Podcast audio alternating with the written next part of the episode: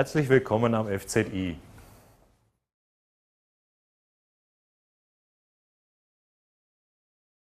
Das Forschungszentrum Informatik äh, ist eine Forschungseinrichtung des Landes Baden-Württemberg, gegründet mit dem Ziel, Wissens- und Technologietransfer aus der universitären Grundlagenforschung hin in die Praxis, in industrielle Forschung zu realisieren. Am FZI engagieren sich 19 Professorinnen und Professoren des KIT aus vier verschiedenen Fakultäten, der Informatik, der Wissens äh, Wirtschaftswissenschaften, Maschinenbau und Elektrotechnik und forschen an Themen wie zum Beispiel intelligenten Systemen, Produktionsengineering, Software Engineering, eingebettete Systeme und Sensoren oder Informations- und Prozessmanagement. Mit dem House of Living Lab, das wir im Jahr 2012 gegründet haben, haben wir hier eine ganz neue ähm, Forschungsumgebung geschaffen, die insbesondere diese enge Zusammenführung von Wissenschaft, Wirtschaft und Anwendern realisieren soll und hier insbesondere für KMU eine besondere Forschungsumgebung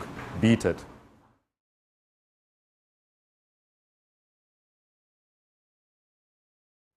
Anfang der 80er Jahre ähm, gab es die Diskussion, die breite Diskussion in Baden-Württemberg, wie denn, ob Baden-Württemberg tatsächlich mit seinem mittelständischen Unternehmenscharakter tatsächlich dem Technologiewandel gewachsen sei.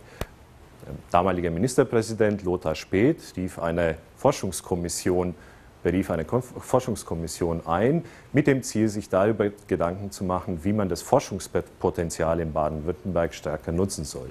Diese Kommission schlug dann vor, ein Technologietransferzentrum in der Informatik Hochburg Karlsruhe zu schaffen. Das war dann die Geburtsstunde des FZIs, welches nach einer kurzen Anlaufphase aus der Universität Karlsruhe dann in die Selbstständigkeit entlassen wurde.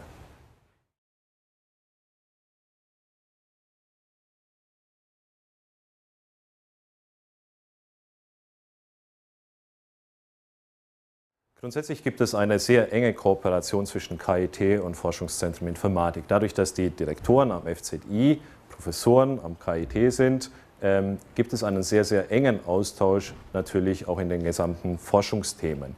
Das sind dann Themen, die gemeinsam bearbeitet werden, durchaus aus, aus unterschiedlichen Blickrichtungen.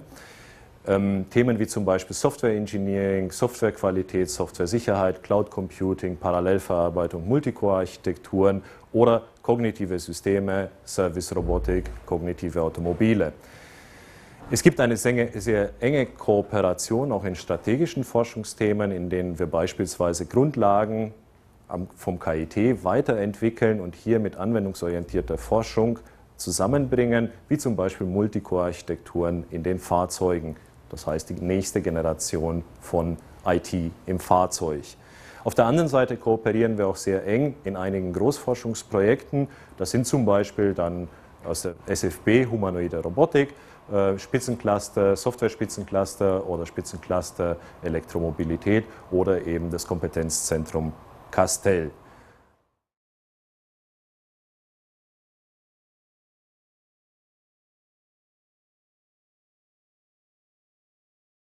Junge Wissenschaftler und Wissenschaftlerinnen kommen ans FZI, um insbesondere in der modernen technischen Forschungsumgebung mit den spannenden Themen hier am FZI ihre Praktikum, Seminararbeiten oder entsprechende Abschlussarbeiten ähm, durchzuführen. Ebenfalls gibt es die Möglichkeit, zu promovieren am FZI, an anwendungsorientierten Themen zu forschen.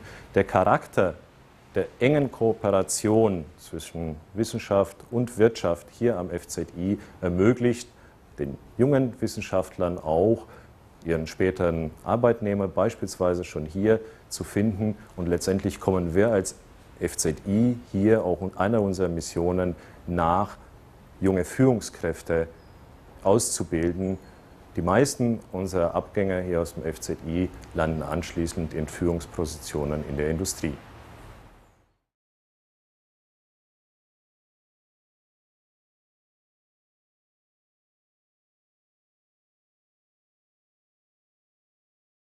Grundsätzlich kann ich sagen, dass es eigentlich nur Vorteile gibt. Man hat auf der einen Seite die Forschung im KIT, die Vernetzung auch im KIT. Das ist zum einen im Institut, in meinem Fall im Institut für Anthropomatik.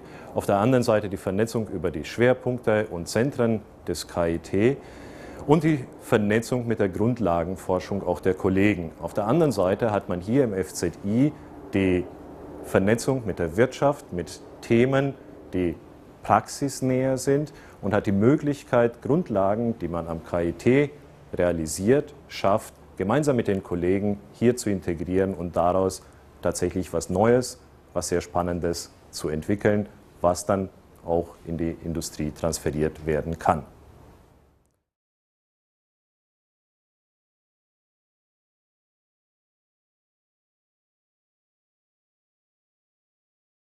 Zunächst zu meinen zwei Schwerpunkten. Aus Anwendungssicht gehört zum einen die Service-Robotik, zum anderen intelligente Fahrzeuge. Ich erwarte ganz klar in der Service-Robotik deutliche Fortschritte und neue Anwendungen in der Zukunft. Insbesondere geht es darum, dass wir interaktive Roboter in Zukunft haben werden. Roboter, die ihren Benutzer verstehen, Roboter, die Situationen verstehen, Roboter, die sich auf den Benutzer anpassen können. Das können dann zum Beispiel Roboter im Alltag sein, wir kennen jetzt schon einige Anwendungen, wie zum Beispiel einen Staubsaugerroboter, aber wir erwarten in Zukunft deutlich mehr Roboter im Alltag, bis eben hin zum assistierten Leben. Das könnte dann später auch zum Beispiel im Pflegeheim sein. Im Bereich der kognitiven Automobile erwarte ich auch einen deutlichen Fortschritt in Zukunft. Wir haben bereits heute schon Fahrzeuge mit einer Menge von Technologie drin. Dies ist jetzt ein sehr weit fortgeschrittenes Fahrzeug. Wir haben eine Menge von Sensoren, mit denen das Fahrzeug seine Umgebung wahrnehmen kann, aber auch verstehen kann, interpretieren kann.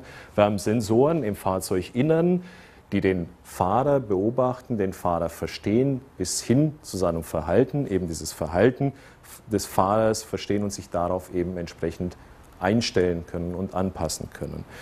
Zudem hat ein solches Fahrzeug beispielsweise auch die Möglichkeit, autonom zu fahren. Und was gibt es Schöneres, als in verschiedenen Situationen, zum Beispiel bei der Fahrt auf der Autobahn, die Kontrolle an das Fahrzeug zu übergeben. Das Fahrzeug fährt autonom, automatisch eben weiter und übergibt die Kontrolle, beziehungsweise man übernimmt als Fahrer die Kontrolle.